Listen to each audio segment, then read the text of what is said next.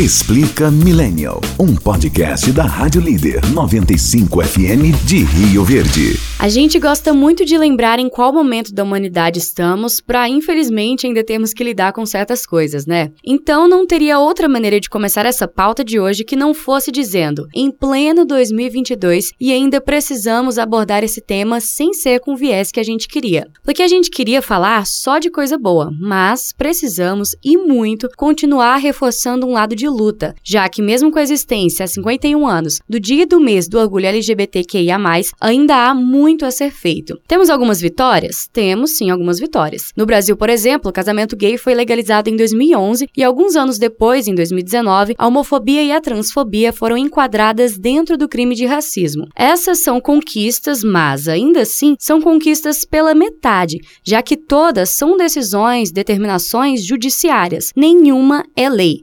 É o STF, é o CNJ que vem fazendo alterações inclusivas para a população LGBT, porque o Poder Legislativo, aqueles que são os responsáveis por fazerem as nossas leis, ainda não se atentaram para a formalização dessa realidade. Por isso e por tanto e tanto mais que nesse mês de junho, mês do orgulho LGBTQIA, esse orgulho precisa ser exaltado, falado, mostrado e levantado em todos os meios para que a cada dia a gente consiga viver em um mundo mais justo, com a população LGBT sorrindo mais e se preocupando menos, assim como tem que ser. Olá pessoal, estamos começando o Explica Milênio, o podcast da Rádio Líder 95 de Verde, disponível para você toda quarta às 18 horas seu play digital de áudio preferido. Bem-vindos ao episódio de número 50. Não preciso, gente, nem explicar por que, a gente vai falar do orgulho LGBT, né? Dia 28 de junho é na semana que vem e é o Dia Internacional do Orgulho LGBTQIA+, o que torna esse o mês da conscientização da causa. E como eu disse ali na introdução, apesar de algumas vitórias, ainda tem muita coisa que precisa ser modificada. O preconceito, a discriminação, eles continuam existindo. Não se tem as leis de fato, né? Literalmente, a gente tem algumas alterações ali judiciárias.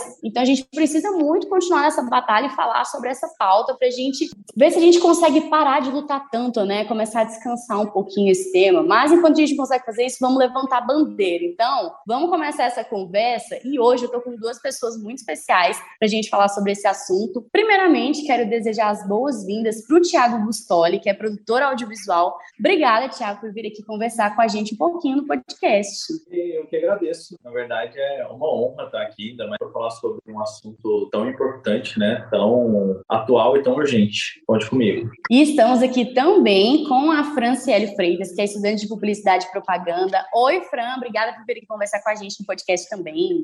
Oi, pessoal, bom dia. Muito obrigada pelo convite, Carol. Obrigada a vocês dois. Queria que a gente começasse com vocês contando um pouquinho da história de vocês. Então, eu tenho 31 anos. Atualmente eu não moro mais em Goiás, sou de Goiás, sou de Jataí, cidade vizinha de onde a Carol tá. Morava em Jataí desde os 7, 8 anos de idade. Recentemente me mudei para Blumenau e Santa Catarina e a gente passa algum, algumas coisas que a gente não passava em Goiás, né? Porque era uma cidade pequena, que é uma cidade maior. A gente toma alguns cuidados, né? Por questão de preservar a nossa vida. Eu falo a gente, eu e a minha namorada, porque a gente está numa cidade totalmente nova, que reconhecida no Brasil inteira como conservadora. Então, são desafios diários e a gente vai se, se policiando, né? Para se moldar nesse novo formato, mas não é fácil. É deixar um pedaço da gente existir para preservar a integridade, né? É muito difícil. E a gente está juntas já tem dois anos, quase dois anos e meio, e a gente se mudou tem um ano e alguns meses, mas é isso. Minha esposa é programadora, também é uma área nova para ela e é dominada por homens, né?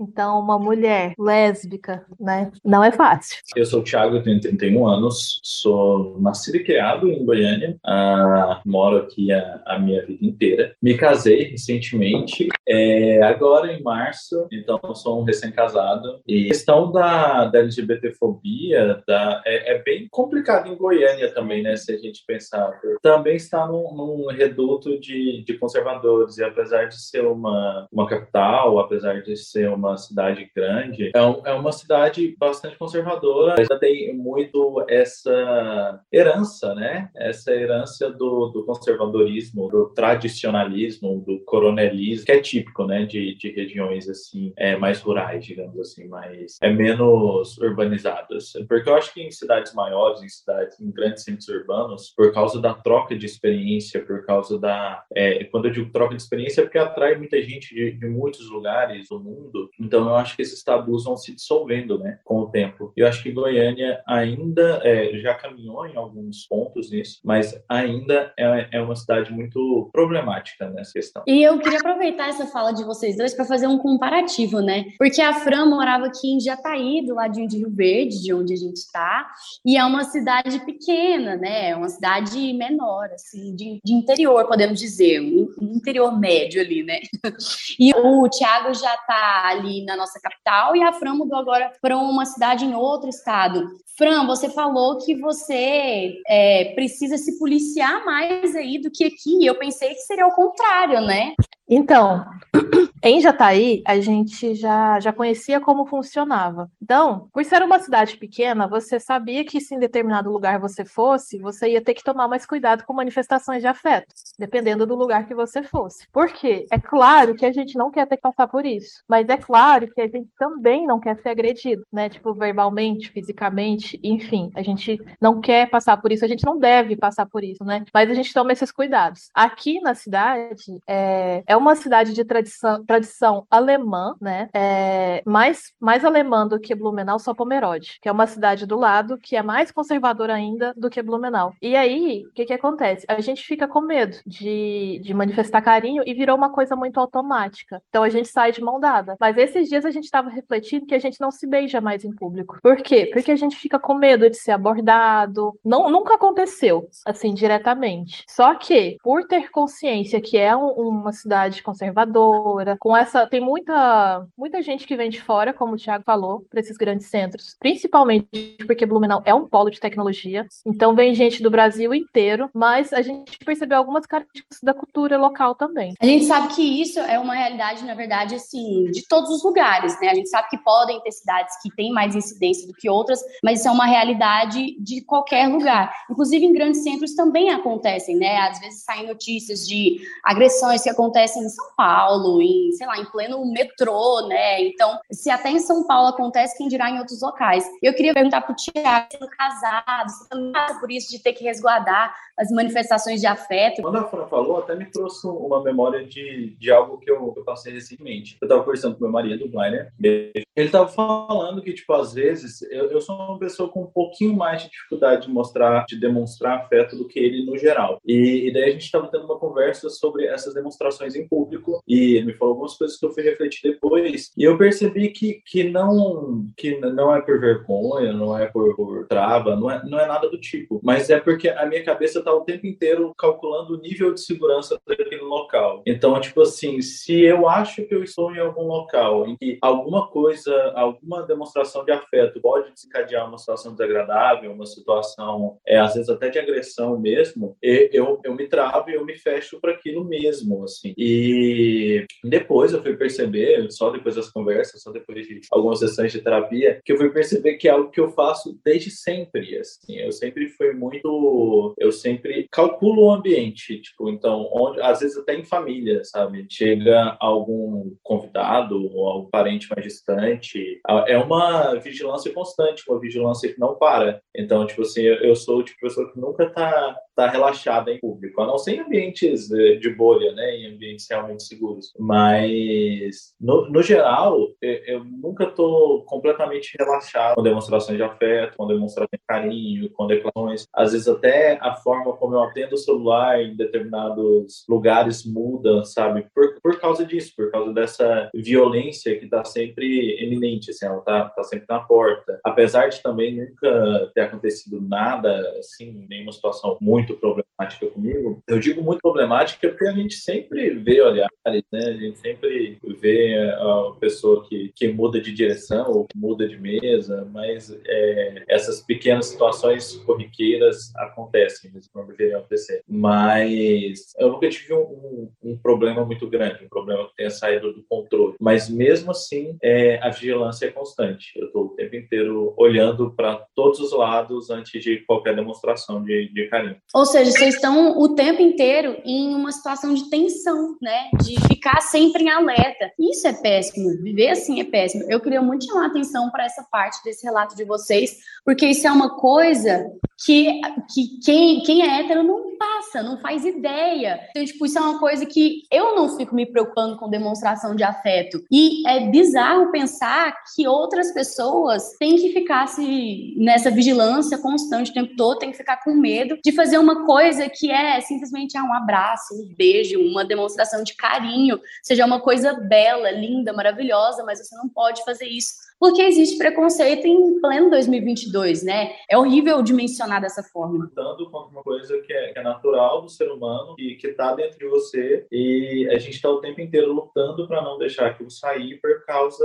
da reação de outras pessoas, da possível reação de outras pessoas. Vocês percebem que hoje em dia os jovens eles têm um pouco mais de tranquilidade quanto a esse assunto de sexualidade? Vocês acham que nossa geração, que os millennials tiveram mais dificuldade de entender a sua sexualidade, de conseguir exercer ela da melhor maneira possível e que hoje essa a geração Z, né, que são ali os jovens, adolescentes, estão mais tranquilos quanto a isso. Vocês conseguem ver essa diferença? Porque eu de fora analisando percebo que isso acontece, que a nossa geração era um sofreu um pouco mais. Acho que a criação, né, acho que a evolução da sociedade também influenciou e eu percebo que isso reflete e com certeza reflete na vida adulta depois, né? Eu acho que é, as novas gerações né, graças a Deus, é, tem mais informação. Elas têm mais informação sobre isso, se fala mais sobre isso. Então, se você tem mais informação, você, tá, você tem mais conhecimento sobre você, mais conhecimento sobre o outro, mais cuidado com o outro, principalmente. Então, eu acho que esse é o ponto principal, sabe? Tem-se mais informação. É, de tal forma que, apesar da gente ter essas questões de, de não se falar sobre sexualidade na escola, espero que futuramente isso mude. É, hoje em dia, por exemplo, tem-se muito acesso a, a, influencers, a pessoas na internet. Essa geração é uma geração que tem muito acesso. Para mim, no meu processo, foi importante esse acesso. Então, por exemplo, quando eu identifiquei é, que eu estava interessada numa menina e tal, sabe? Eu fui procurar informação na internet. E aí, quando eu pensei, eu pensei assim, não, é, isso é sério, isso é de verdade. Eu decidi passar por tudo que eu deveria passar de cara no começo. Eu falei, vai vou sofrer, vai doer, mas eu vou passar isso agora para futuramente eu não ter que passar. Então, por exemplo, tem pessoas que decidem fazer o contrário, tipo, ou ir demorando para fazer esse processo, ou simplesmente não querem. Por quê? Por medo. Então, então, é, os adolescentes de hoje, eu não, eu não acho que o processo seja fácil, porque eles ainda estão inseridos em uma sociedade majoritariamente conservadora. Não é um processo fácil para ninguém, quem dera fosse. Mas eles têm mais informação. Tendo mais informação, eles conhecem mais a si e ao outro, na minha opinião. Esse ponto muito importante. É, a Fran falou algumas coisas muito importantes também, mas eu vou compartilhar um pouco da minha experiência. Eu fui criado em uma família conservadora. Tipo, meus pais são, são pastores e, é, e eu fui criado realmente dentro de um molde do, do que eu deveria ser ou, ou de como as pessoas deveriam me ver. A, a minha referência, quando a, a Fran fala sobre informação, eu gosto de usar a palavra referência, porque quando eu era criança, quando eu era adolescente, a minha referência de gay, de homossexual, era a Vera Verão e o Pete Fischer. Eram é, caricaturas é, usadas para entretenimento entretenimento, para humor. E eu olhava aquelas caricaturas, aquelas pessoas que não me reconheciam ali. Eu pensava, bom, então, eu reconheço nas referências que eu tenho, então eu não sou isso. Então eu não sou gay. É, é engraçado pensar, porque hoje em dia é, eu consigo ressignificar algumas coisas que eu sentia quando era criança, porque naquela época eu não fazia ideia do que eu estava sentindo. Eu, eu não tinha ideia do que era aquilo, porque eu não sabia que aquilo existia. É, então, tipo assim, hoje eu me lembro que eu tinha crush em meninos na escola, que eu tinha crush em meninos na igreja, sabe? Só que na época eu não sabia lidar com aquilo porque eu não sabia que aquilo era um sentimento válido, que aquilo existia, sabe?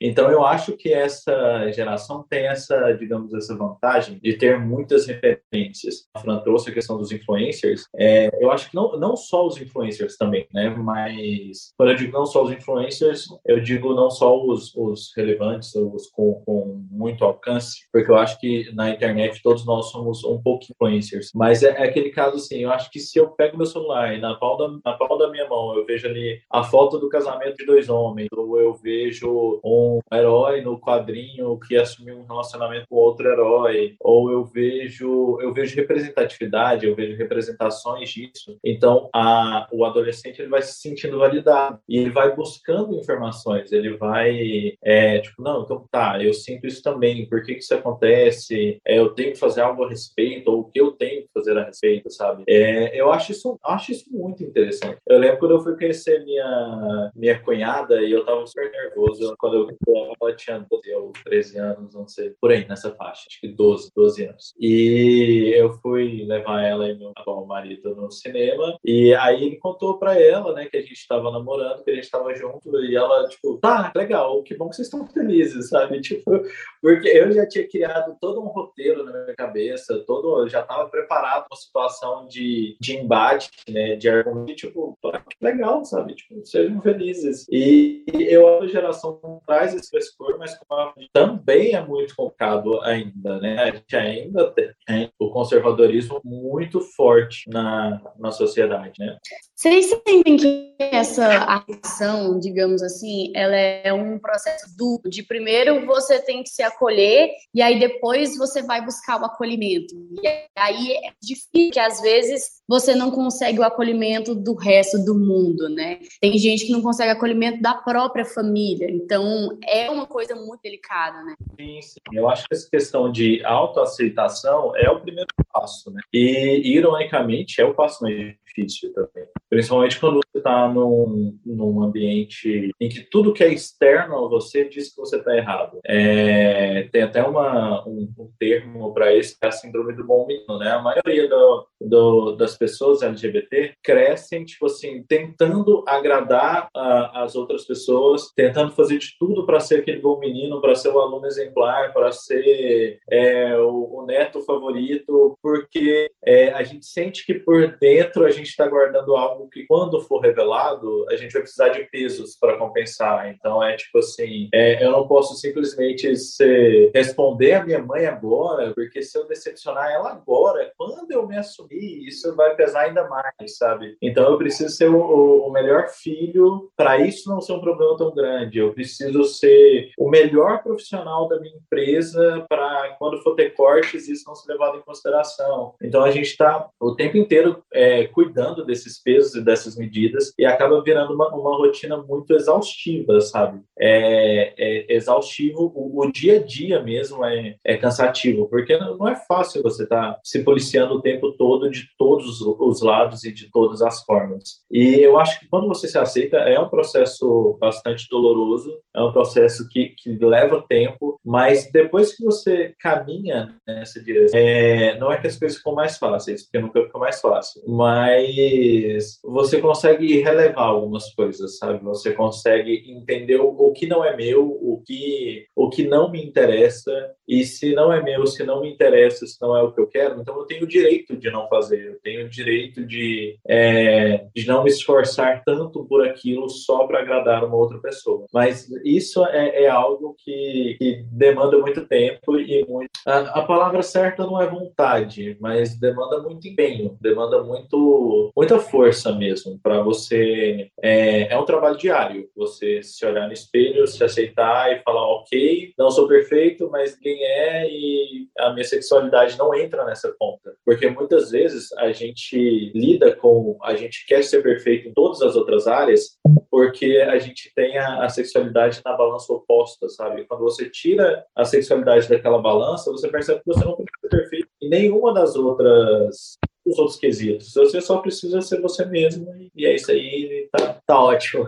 Eu super concordo que é muito mais difícil pra gente entender, pra gente se acolher do que lá fora, porque assim, não é fácil, porque a gente tem a sensação quando você conta que você vai decepcionar, porque você tá indo contra a corrente, você tá indo contra o que te foi ensinado a vida inteira. E eu imagino ainda mais pro Thiago que foi criado com é, valores cristãos em casa, assim, na veia mesmo, porque eu não, eu minha mãe sempre teve contato com a igreja, meu pai não tanto. Então eu tive contato, mas foi mais regrado, digamos assim. Mas foi muito difícil, ainda assim, porque quando eu, eu, eu pensei assim, eu tô gostando de uma menina. E aí, o contato que eu tinha tido ao longo da minha vida, tipo, na escola, no ensino fundamental, no ensino médio, foi muito pequeno. Foi tipo assim, uma colega, duas colegas, tipo assim, muito, muito, muito, muito pouco. E essa questão de referência que o Thiago falou, né? Que da importância da referência, tanto de pessoas é, que têm muito engajamento e tudo mais, quanto referências assim da sua bolha, né? Digamos assim. Porque, cara, é muito difícil você identificar que você é fora da curva, que você, por exemplo, eu já fui cobrada dentro da minha família, ah, mas você não vai ter filho. E foi um ponto de conflito com o meu pai, não foi muito fácil. Eu fiquei muito chateada e minha mãe falou assim: ah, você tem que relevar, seu pai é assim mesmo, não sei o que. Eu falei para ela assim: olha, eu, te, eu sou obrigada a relevar lá fora para não morrer. Aqui dentro eu não sou, porque eu entendo que ele vem de uma geração diferente, que ele vem de uma criação diferente, de um contexto diferente. Parte do meu papel é ensinar ele a viver no mundo de hoje. Então eu não posso simplesmente jogar um pano e falar assim: ah, ele não vai ver nada. E esse processo de me assumir, de contar para minha família, não foi muito fácil, principalmente para minha mãe, mas hoje em dia, por ter passado por isso no começo, isso me trouxe um pouco de tranquilidade hoje. Então, a minha mãe gosta muito da minha namorada. Meu pai, nossa, meu pai, sempre quando a gente vai visitar, eles moram perto de Jataí, moram em São Simão. Sempre quando a gente vai visitar, meu pai adora ela, faz todas as vontades dela, sempre liga e pergunta dela. E ele fala, ele sempre fala para mim, ele fala que eu sempre vou tratar ela muito bem porque ela tá cuidando de você. Então, se eu quero que ela cuide de você bem, eu vou tratar ela bem também. Só que são frutos que eu colho hoje. É, cinco anos atrás, eu nunca imaginava que eu ia estar colhendo esses frutos hoje. A sensação que eu tive no começo, principalmente porque é, é, é um conflito muito grande, né? Um conflito interno muito grande. É, é, que todo mundo tá contra mim. A gente não se sente acolhido. Eu me senti acolhida, não, não me senti acolhida inicialmente pela minha família, mas eu me senti acolhida na universidade. Minha orientadora foi fantástica, sabe? Eu, eu fui contar super sem graça e tal, e ela falou: Você tá com medo de contar sobre isso? E eu falei: Eu tô, eu tô passando por muita coisa e tal. E ela falou: Tudo bem. Então, assim, ainda bem que eu tava na universidade quando eu passei por isso, ainda bem que tinha pessoas comigo quando eu passei por isso, porque não foi fácil. Eu acho essa questão de, de assumir uma coisa bem, bem pesada e bem difícil, né? Só a gente que já passou sabe como é que é. Mas eu também acho que hoje em dia não é necessário. Eu acho que, que você assume algo errado, ou você assume algo que você está escondendo. Então, é, hoje em dia eu acho que isso não é, não é necessário você fazer uma declaração. De, ninguém assume que é hétero. Ninguém chega e fala, então, preciso assumir que eu sou hétero. não é? Mas para mim, eu tenho, eu tenho uma experiência, assim, eu, eu, eu não cheguei a comentar, mas eu fui, é, eu tive um relacionamento estável de oito anos com uma mulher. E na época, ela, a Fran falou sobre a, a faculdade, e para mim foi o contrário. Apesar de eu ter estudado cinema, que é uma faculdade extremamente progressista, é, extremamente acolhedora, né, às causas é, LGBT, eu, eu saí de um, de, um, de um lar muito conservador, de uma caixinha muito fechada. E, de repente, eu entrei na faculdade com 16 anos. Então, eu fui jogado em um mundo completamente oposto, sabe? É, que era muito diferente de tudo que eu já tinha visto. E aquilo criou uma confusão é, tão grande na minha cabeça que esse momento que eu tinha para me acolher, para me encontrar, para trocar experiências, foi exatamente o oposto, sabe? Eu me fechei completamente para qualquer questão fora, assim. E aí acabei me envolvendo e, e me relacionando com, com uma menina e fiquei é, seis anos, a gente morou junto por seis anos, a gente namorou ao todo por oito anos e moramos juntos por seis. Então eu tive a experiência depois de, de me assumir um homem gay depois de que todo mundo me conhecia como casal, porque eu me formei né, adulto, estando casado, estando, estando num relacionamento. Então, tipo assim, é, chegou no final do, do, desse relacionamento, eu sentia que eu nem tinha uma identidade individual mais, porque como eu tinha todos aqueles conflitos internos e tinha a casca, a capa do casal ali de fora, é, eu, eu, eu me tornei parte do casal, eu não era o Thiago, sabe? Eu era parte do casal. Então, depois, me assumi para os meus amigos, me assumi para as pessoas que me conheceram como casal foi extremamente doloroso e não doloroso no sentido só no sentido de ser difícil para mim, mas tipo assim, foi doloroso no sentido de ver a reação das outras pessoas, sabe?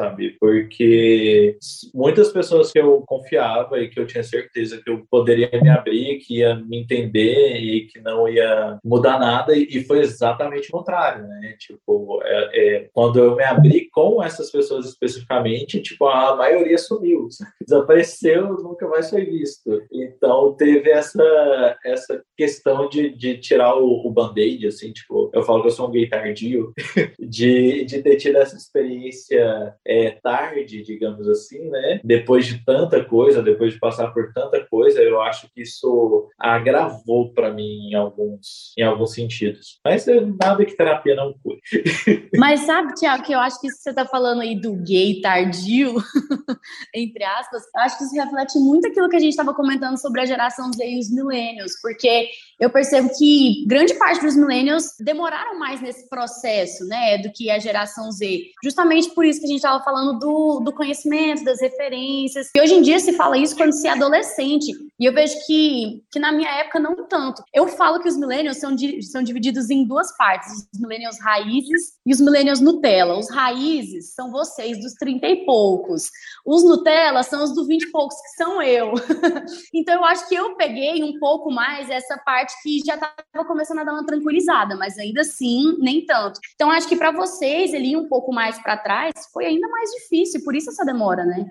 Eu acho que você tocou num ponto muito importante. Eu acho que, acho não, nossa geração, é, os milênios, é aquele período entre gerações, né? Então a gente, por exemplo, a gente pega isso em todos os aspectos, por exemplo, internet. A gente não nasceu na internet, mas a gente aprendeu a conviver com ela e a gente está entre uma geração que ainda não aprendeu a lidar direito com ela e outra que já nasceu fazendo isso, então faz muito melhor que a gente. E eu acho que na questão, no quesito da sexualidade, também é muito isso. Eu vejo, eu tenho amigos bem mais velhos que eu, que são de outras gerações, e eu vejo que anteriormente era mais aceitável, por exemplo, ah, não, então eu vou, eu vou focar no trabalho, eu vou me manter no armário e eu vou viver a minha vida até eu ter uma estabilidade, uma independência financeira suficiente para eu poder viver a vida que eu quero. Alguns até se casaram e, e tiveram filhos, mas sabendo por dentro que aquela não era a vida que eles queriam. Mas tipo, era, era o armário era o único lugar seguro, assim. Então a gente tá, aí a gente caminhou um pouco, né? Nossa geração caminhou um pouco e a gente já teve esse, essa questão do, do se assumir, do falar sobre isso, ainda que tardiamente. E agora a gente tem uma geração que, que não que não tem tantas barreiras assim, que, que tem um armário de vidro. Gente, eu quero muito falar agora um pouco sobre essas conquistas que vem acontecendo, né, jurídicas e sobre como isso ainda precisa avançar. Porque, por exemplo, apesar do casamento gay ter sido legalizado aqui no Brasil em 2011, essa legalização ela foi declarada pelo STF, né, que alterou lá o entendimento do Código Civil de que família formada, antes falava que família é formada por mulher e um homem. Aí eles modificaram isso, o STF. Depois isso foi formalizado em 2013 pelo Conselho Nacional de Justiça, o CNJ, que publicou uma resolução proibindo os cartórios de se negarem a fazer casamentos homoafetivos. Só que o que acontece é que essas determinações do judiciário, até hoje, elas não foram regularizadas em lei pelo Congresso. E isso abre precedentes. Abre precedentes, inclusive, para alguns, alguns agentes jurídicos agirem de forma errada. Por exemplo, em 2020, aconteceu um caso em Santa Catarina de um promotor que ele tentava impedir casamentos homo homoafetivos, alegando que não existia previsão legal desses casamentos. E na lei, de fato, não existe, porque são as resoluções do STF, é, resolução do CNJ. Então, eu acredito que precisa, né, desse, precisa de finalizar isso, precisa de formalizar. A gente sabe que acontece, que foi uma conquista, mas é uma conquista pela metade. Então, eu acho isso uma problemática tão grande, eu estava raciocinando sobre isso ontem. Queria saber o que vocês pensam disso. Vocês acham que precisa ir de um empenho do Congresso para essas coisas? Precisa sair só desse aspecto do judiciário? Porque a gente entra também na questão de que agora o judiciário está fazendo o poder do legislativo, né? E a gente sabe que esse não é o certo, entre aspas, mas ao mesmo tempo, se não for assim, como que a gente vai conseguir essas conquistas, né? Carol, é uma são conquistas muito tímidas, né? Na verdade, são o básico, é o reconhecimento do básico. E eu acho que essa problemática do, do legislativo reflete muito o que o Brasil é como sociedade. A gente é uma sociedade é, com muita dicotomia, com muita contradição, né? A gente tem uma bancada evangélica, que a gente chama de evangélica, mas na verdade é uma bancada cristã que tem uma força gigantesca dentro do, do Congresso, dentro das duas casas, inclusive. E essa bancada barra todos, ou quase todos, os, as pautas progressistas, né? E se você pensar que quem, quem elege essas pessoas é a população, é, a gente vê aí o problema. Eu acho que a questão do legislativo ainda demora muito para mudar, porque reflete muito o conservadorismo na em todas as camadas da sociedade, né? Ah, eu acho que o Brasil é um país que nessas questões ainda é muito, ainda tem muito para caminhar, muito para caminhar. Então, assim, ainda bem, né, que o STF, que o Judiciário estão atentos a essas, a essas questões, porque senão a gente ainda teria muitos e muitos anos de atraso. Eu penso assim, eu penso, graças a Deus pelo Judiciário, mas, poxa, Legislativo passou da hora, passou da hora. Passou da hora, mas ao mesmo tempo está bem na hora, né? Porque a gente vai eleger agora o legislativo. Fran, me fala, você acha que falta evolução aí nas nossas questões jurídicas e legislativas referente aos direitos LGBT? Você acha que precisa de mais coisa, de mais empenho? Sempre. Sempre. Porque assim, é... a gente ainda é minoria, né? A gente ainda é minoria e tem essa questão de representação, né? Quem tá lá representa os interesses de quem? Para quem, né? O governante governa para quem, né? Então, assim, são uma série de problemas. A gente caminhou, como o Thiago disse, bem timidamente. Então, temos muito o que fazer ainda. E não tem, acho que não tem como não falar de política, porque a decisão que a gente toma de ficar ou sair do armário, ela é política, por exemplo. Então, não dá para simplesmente, ah, eu sou apolítico, eu não me importo. Então, sim, é claro que tem muita coisa para ser feita ainda. Eu acho que falta representatividade lá dentro, né, de quem está com esse, com esse acesso, digamos assim. Falta representatividade por quê? Porque, infelizmente, é, cada um vai, de, vai defender os seus interesses e os, e os interesses dos seus iguais. Então, o, o, governar para o povo, ele é meio complexo. Ele é bem complexo. Gente, para a gente finalizar, eu queria que vocês mandassem um recado para quem é LGBT e ainda não tem tanto orgulho de ser, porque eu acho que tem orgulho e às vezes são tantas coisas externas, né, que fazem com que a pessoa fique numa bolha e não consiga externalizar isso. Então, eu queria que vocês mandassem um recado para essas pessoas. Resista. É, eu não sei o que, que a pessoa que está ouvindo o podcast está passando, mas resista. Resista porque você é parte de, de uma comunidade, de uma tribo, digamos assim, de uma minoria que, que é o mínimo de direito, que é o direito de existir. Então, resista, persista, porque, assim, não é fácil. Se resguarde na medida do possível, proteja a sua integridade física na medida do possível, mas seja presente em decisões importantes que dizem respeito principalmente a nós. E é isso. Ah, eu quero deixar um recado bem parecido também. Eu acho que a gente está num momento de, de resistência e de vigilância também, é, que é basicamente o que a Fran falou. É resistir é também, antes de tudo, existir, né? E existir vai, vai exigir, principalmente nesse momento, a sua inteligência emocional, vai exigir que você seja, assim, vigilante. Não precisa entrar em todos, principalmente se você for mais jovem e às vezes a gente passa por uma fase muito reativa. Então, entenda que, infelizmente, é, você precisa, às vezes, preservar a sua integridade física, a sua integridade, a sua saúde mental. Então, você não precisa entrar em todas as discussões, levantar todas as bandeiras para ser militante. A gente vai, a comunidade vai te acolher, mesmo se você não for capaz de lutar todas as lutas. E eu espero que, eu não posso dizer que a vida vai ser linda e que é maravilhoso, apesar de ter sim um lado maravilhoso que é, é, encontrar você mesmo, que é saber se conhecer e se respeitar. Isso, isso é maravilhoso, isso é lindo. Mas vai chegar um momento em que vai melhorar, vai melhorar. É, acho que essa mensagem que eu deixaria para quem está ouvindo a gente é calma que, que vai melhorar em breve. E a gente vai lutando para melhorar cada vez mais, da forma que a gente puder, mesmo que seja gravando um podcast, né? Com certeza. Gente, eu amei muito a participação de vocês vocês. Obrigada por virem conversar comigo, por se abrirem um pouquinho da vida de vocês, contarem um pouquinho. Eu tenho certeza que vai ajudar muito outras pessoas, tenho certeza que vai tocar no coração também e vai gerar justamente aquilo que a gente estava falando da representação, né, para os outros. Então, obrigada, Tiago, por vir aqui conversar comigo. Agradeço o convite, muito obrigado por me receber aqui, por falar desse assunto tão importante e me chama mais vezes, vamos conversar mais, é sempre muito bom falar com você.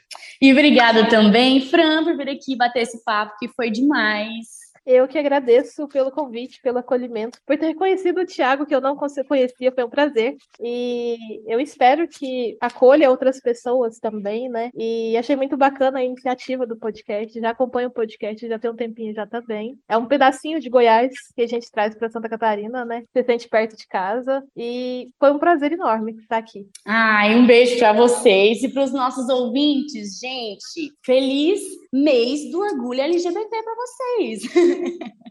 vamos comemorar essa data. Quem é, é para ter orgulho de ser. Vamos continuar falando sobre essas pautas. Quem não é, tem que levantar a bandeira também para a gente conseguir abranger mais pessoas e fazer com que, como eu disse na introdução, acho que esse é o principal. A gente tem que fazer com que isso torne uma coisa leve, sabe? De fato, a gente tem que trazer leveza para isso. Tem que dar uma descansada, conseguir começar a lutar menos e descansar mais. Esse é o intuito e a gente vai conseguir, certeza. Você ouviu? Explica Millennial. Com Carol Moraes, um podcast da Rádio Líder 95 FM de Rio Verde.